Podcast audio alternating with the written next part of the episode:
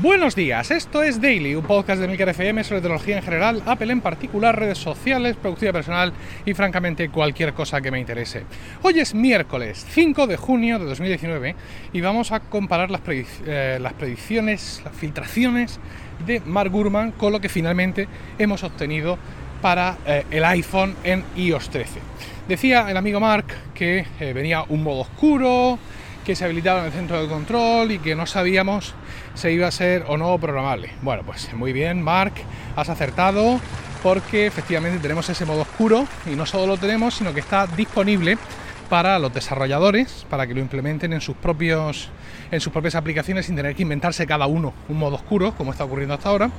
Y además es perfectamente programable, eh, bien sea al atardecer eh, o al digamos, programado en función de cuando se, el sol sale y entra en tu ubicación, o bien por hora, que es una cosa que además no tenemos eh, o no hemos tenido en Mojave, en macOS, que ya incorporaba modo oscuro. Tengo que mirar si Catalina, por el amor de Dios, eh, incluye esto, porque hasta ahora en el Mac yo he tenido que estar usando una aplicación llamada Night Owl, búho nocturno, porque es que a ver si es que hay búhos diurnos y bueno, vamos a ver si eso también está implementado en, Catalina. Así que eh, muy bien por Mark y muy bien por Apple, por supuesto. Bueno, más cosas. Dice, decía Mark que la compañía, que Apple estaba probando un nuevo sistema para deslizar el dedo sobre el teclado y tal. Eh, y que lo mismo eso lo, sacaban, pero que lo mismo se quedaba como una característica interna, pues no. Lo han sacado Mark Gurman, se llama Quick Path, ¿vale? Y pues es un sistema de teclado muy parecido al de SwiftKey. De hecho, han Sherlockizado, que se dice en el argot de Apple, han Sherlockizado eh, SwiftKey y seguramente un montón de aplicaciones de teclado que hacen algo similar, que es que no tengas que levantar el dedo, sino que lo vas deslizando por de letra a letra. Y bueno, entre el teclado, la inteligencia artificial, la inteligencia natural de la gente y todo eso, al final pues, va saliendo lo que querías escribir me, parece muy bien a mí. ¿Por qué? Porque en general yo he desarrollado una desconfianza eh, quizá un poco absurda a los teclados de terceros, ¿no? Igual que, al igual que hay gente que tapa la, cámara de su, de su webcam, eh, es la única ancianidad que me permito tener es desconfiar de los teclados, ¿no? Porque ya se han encontrado en algún momento algunos teclados pues que realmente estaban traqueando lo que tecleas pues para sus fines oscuros. Entonces pues yo en ese sentido He usado siempre el teclado del sistema y Text Expander a los que confiaría mi vida, evidentemente. Pero bueno, el hecho de que Apple salga al paso de esto y pueda quitar un montón de teclados de en medio en ese sentido, pues me parece fantástico. Hablando de lo de la cámara, eh, no sé si recordáis una de estas veces que sale eh, Mark Zuckerberg, sale desde, su despacho diciendo cositas y se veía detrás que el tío tenía un, un, un POSIT pegado en la cámara del portátil. Fin, yo qué sé. La gente, bueno, pues esto lo ha llevado al extremo porque en el nuevo Echo Show 5, ¿vale? Lo de 5 no es el número de versiones, es que le han querido poner 5, como si hubieran puesto de 37, ¿no?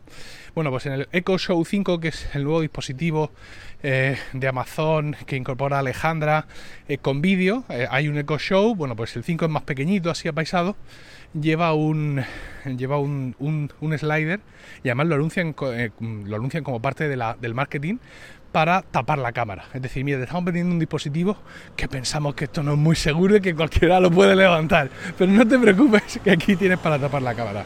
Ay, ay, ay, las cosas. Bueno, más historias. Decía, ah, hablaba Mark Gurman de una aplicación remozada de salud eh, en el que iba a destacar mejor tu actividad diaria y que iba a cuidar tu salud auditiva controlando el volumen de, sonido, de ruido al que estaba sometido en esos momentos y todo, todo ese tipo de historias, ciclo menstrual, magnífico, pues sí, efectivamente, Mark Gurman en este caso, pues ha vuelto, ha vuelto a acertar, fantástico, el, ciclo menstrual fue el control del ciclo menstrual fue una de las novedades de la aplicación salud que se presentó allí, eh, bien y fantástico. Hay ya aplicaciones eh, para esto en iOS y entiendo que en Android, pero bueno, pues siempre uno entiende que siendo Apple una empresa tan diversa y todo este tipo de cosas, eh, tan atenta a todo, pues eh, debiera ser normal que eh, esto estuviera incluido en salud pues como una alternativa en ese sentido mm, integrada en el sistema, que siempre son cosas que interesa, que interesa más. Bueno, más cosas. La aplicación de tareas. Decía Mark Gurman que iba a venir una nueva aplicación de tareas de recordatorios que en la pantalla principal tendría cuatro secciones puestas así en forma de grid, en forma de rejilla, ¿no? Y que esas secciones serían eh, hoy, tareas que vencen hoy, tareas programadas, eh, todas las tareas y tareas importantes, tareas con esta banderica que se le pone a veces en las aplicaciones. Y que cada una de estas secciones iba a tener su propia página con color distinto para que los usuarios pudieran añadir directamente en esas secciones eh, pues ese tipo de tareas. ¿no? Pues una vez más, Mark Gurman lo ha clavado. O sea, sin explicaciones. Si buscáis las capturas de pantalla de iOS 13 que están saliendo, o si recordáis la presentación o os ponéis el vídeo, o sea, la, aplicación recordatorios es exactamente como dijo Mark Gurman que iba a ser. exactamente igual, ¿no? Es decir, ahí puesto los cuatro bloques en, forma de rejilla, 1, 2, 3 y 4, dos arriba, dos abajo, con estas indicaciones y todo exactamente como Mark Gurman ya avanzó. Así que, de nuevo, un nuevo acierto para Mark.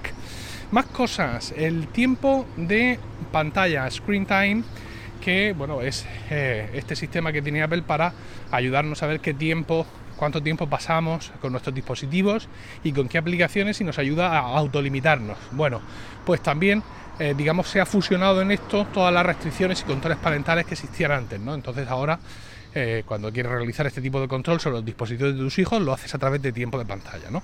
Bueno, pues decía Mark Urban que eh, se iba a añadir, bueno, aparte de mejoras en general y todo esto, se iba a añadir un control, un control adicional de contacto. ¿Para qué? Pues para que tú puedas, en un momento dado, prohibir a tus niños que envíen mensajes a, mm, a, todo el mundo. a ver, me estoy explicando fatal. Vamos a hacerlo en positivo. Este, el nuevo control de contactos y mensajes te permite que tus niños puedan enviarte a ti siempre mensajes o, o hacerte llamadas de FaceTime siempre pero no a otros contactos. Es decir, tú le indicas, mira, estos son papá y mamá y el hermano mayor. A estos se les puede llamar siempre. Y a todos los demás solo puedes estar enviando mensajes, pues yo que sé, hasta las 8 de la tarde o desde las 4 de la tarde hasta las 8, en fin, eh, un poco regularles también el, el, tema de la mensajería y de los contactos, pero en vez de por tiempo a lo bruto, regulárselo por contactos, para que nosotros, los papás, si algún hermano mayor o algún abuelo, pueda aparecer como un contacto de seguridad con el cual el niño va a poder contactar siempre, sin importar las restricciones de tiempo que tenga, eh, que tenga establecidas. ¿no? Entonces, pues una vez más, como podéis figuraros, Mark Gurman ha acertado y esto es exactamente, eh, exactamente así. ¿no? Dice, eh, dice por ahí en algún sitio que mm, de esta forma los padres eh, pueden permitir que sus niños sean siempre eh, capaces de contactarle, eh, pero no quieren que los niños estén toda la noche chateando con los amigos o cualquier cosa. Así que bueno, pues perfecto.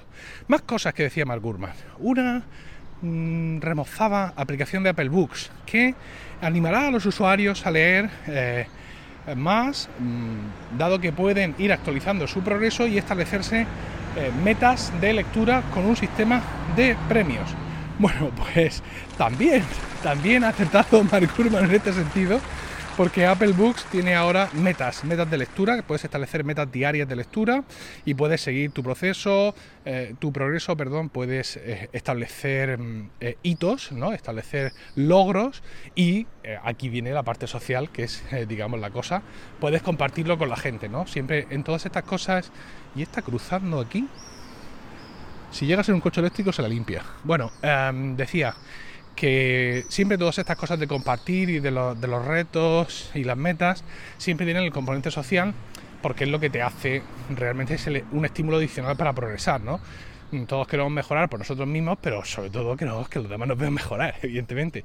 Y en el tema de la lectura, a los que nos cuesta más, pues tiene un, componente de postureo importante. Es decir, que no es suficiente, porque por ejemplo yo estoy en Goodreads, que es una plataforma, una red social de lectura, donde tú te estableces tus metas de lectura anuales, donde... Mm, vas poniendo cómo avanzas en la lectura de los libros que llevas en marcha y todo esto lo ve la gente. Bueno, pues para mí no es suficiente para estimularme a, la lectura, ¿no? Al final del, día siempre acabo leyendo muchos más artículos, eh, y manuales y historias de esas que eh, incluso libros técnicos de productividad o novelas ya no te quiero ni contar. Pero bueno, ahí está y bien está una vez más que eso esté incluido en la aplicación por defecto del sistema. Eh, más cosas, iMessage dice que iba, decía Mark Gurman, que tendría una actualización de un aspecto muy similar a WhatsApp y es que vamos a tener un perfil público con un nombre público y, un, eh, y una imagen de perfil, evidentemente que valga redundancia pública, y que los animojis y los mimojis se van a convertir en eh, stickers que añadir a nuestras conversaciones, no ya como icono protagonista, sino como un pequeño sticker que tú, pim, zampas ahí encima de uno de los globos de la gente que te está hablando. Bien, pues de nuevo Mark Gurman, Mark Gurman, querido Mark, ha acertado y no non solum sedetiam, ¿vale? No solo eso, sino que además estos stickers son eh, aplicables a cualquier aplicación de mensajería, al parecer. Yo por lo menos he estado viendo capturas, claro, estas 48 horas que han pasado, eh, donde yo he tenido que seguir trabajando, he tenido mis niños, es decir, tampoco he tenido mucho tiempo para dedicarle, pero sí he podido ver que había quien estaba utilizando stickers hechos con animojis y con mimojis, los estaba usando en Telegram, con lo cual pues entiendo que de cierta forma se pueden usar no solo en iMessage, sino en todas las aplicaciones de mensajería. Bueno, hablaba Mark Gurman, seguimos, de una combinación de Find My Friends y de Find My iPhone, una aplicación que se llamaba Green Torch internamente, eh, antorcha verde, y que eh, hablaba también de que también podría seguir algunos dispositivos físicos, eh, algunos dispositivos físicos del estilo de eh, Tile. También ha hablado de esto 9 to 5 My.